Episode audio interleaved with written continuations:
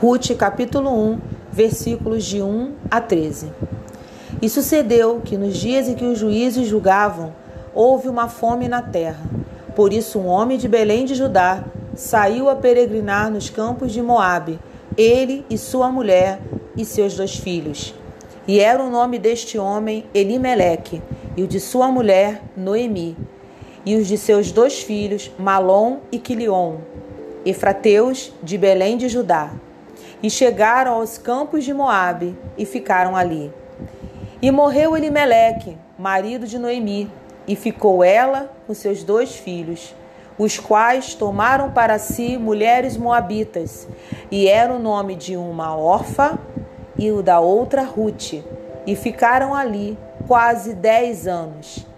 E morreram também ambos, Malom e Quilion, ficando assim a mulher desamparada de seus dois filhos e de seu marido. Então se levantou ela com suas noras e voltou dos campos de Moabe, porquanto na terra de Moabe ouviu que o Senhor tinha visitado seu povo, dando-lhe pão.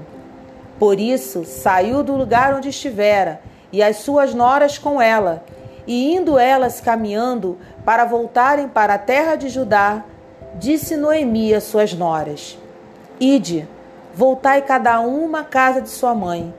E o Senhor use convosco de benevolência, como vós usastes com os falecidos e comigo.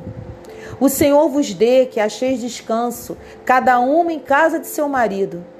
E beijando-as ela, levantaram a sua voz e choraram. E disseram-lhe: Certamente voltaremos contigo ao teu povo. Porém, Noemi disse: Voltai, minhas filhas, por que irias comigo? Teu, tenho eu ainda no meu ventre mais filhos para que vos sejam por maridos?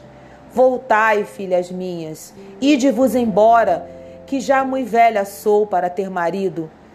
Ainda quando eu dissesse, tenho esperança, ou ainda que esta noite tivesse marido e ainda tivesse filhos, esperá-los-ias até que viessem a ser grandes? Deter-vos-ias por eles sem tomardes marido?